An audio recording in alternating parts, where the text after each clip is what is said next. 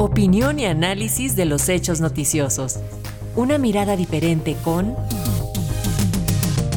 Juan Cruz Olmeda. En su comentario de hoy, el doctor Juan Cruz Olmeda, profesor e investigador en el Centro de Estudios Internacionales del Colegio de México y director de la revista Foro Internacional, analiza las elecciones presidenciales en Colombia. Colombia entra en la recta final de cara a las elecciones presidenciales que tendrán lugar el próximo domingo 29 de mayo. Las encuestas muestran un claro liderazgo de Gustavo Petro, aunque no es seguro que pueda imponerse en primera vuelta, para lo cual necesitaría la mitad más uno de los votos.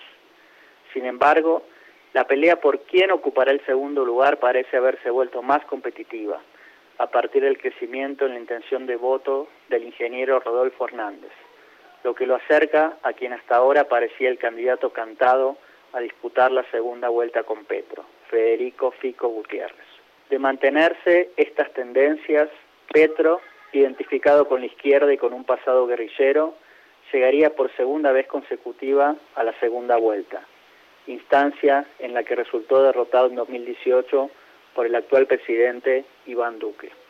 La presente coyuntura parece, sin embargo, ser más favorable para el líder progresista, por lo que Colombia, un país que ha continuado optando por candidatos conservadores en las últimas décadas, podría finalmente sumarse a la lista de naciones latinoamericanas que viraron a la izquierda. Una segunda vuelta que enfrente a Petro con Fico Gutiérrez seguramente consolidará un escenario polarizado, que en estas circunstancias podría sin embargo favorecer al primero, dada la pésima gestión que culmina Duque con una agenda que en términos ideológicos se encuentra más cercana a la de quien sería su contendiente. De hecho, Gutiérrez ha recibido el apoyo de los partidos tradicionales de derecha y cuenta con la simpatía del uribismo. La situación podría ser diferente si quien se cuela en el balotaje es Rodolfo Hernández.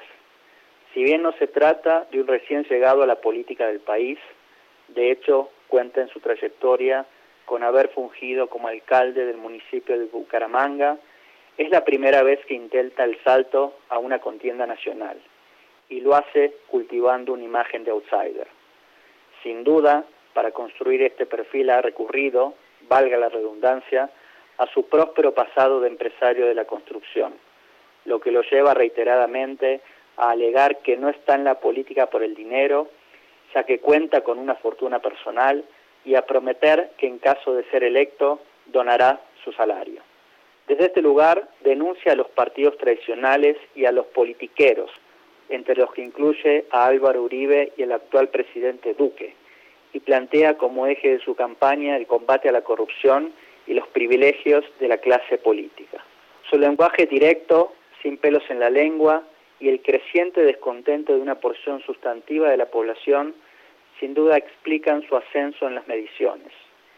Al igual que candidatos con perfiles similares en otros países, no ha dudado tampoco en hacer uso de las redes sociales para establecer un trato directo con sus seguidores, y sus videos en TikTok se han convertido en una sensación. Entre ciertos sectores políticos se ha consolidado la idea de que Hernández es el único candidato que puede derrotar a Petro en una segunda vuelta. De hecho, esta fue la idea que expresó hace unos días la hasta entonces candidata Ingrid Betancourt, para justificar no solo por qué decidía bajarse de la contienda, sino también para explicar su apoyo a Hernández.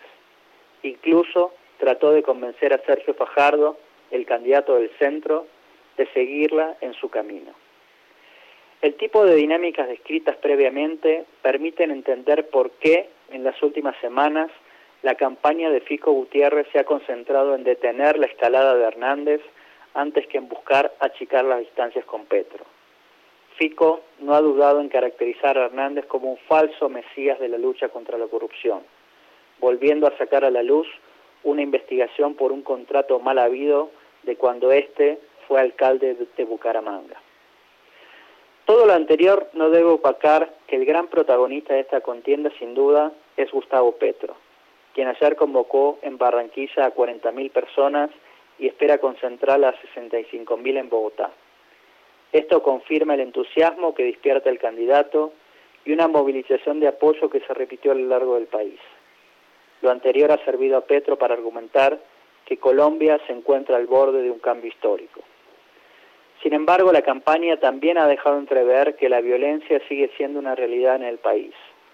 Petro no solo ha denunciado que podría ser objeto de un asesinato con el objetivo de evitar que llegue a la presidencia, sino que en la mayoría de sus actos la foto más repetida ha sido una en la que está dando su discurso rodeado de personal de seguridad que lo protege con escudos blindados ante la posibilidad de un atentado.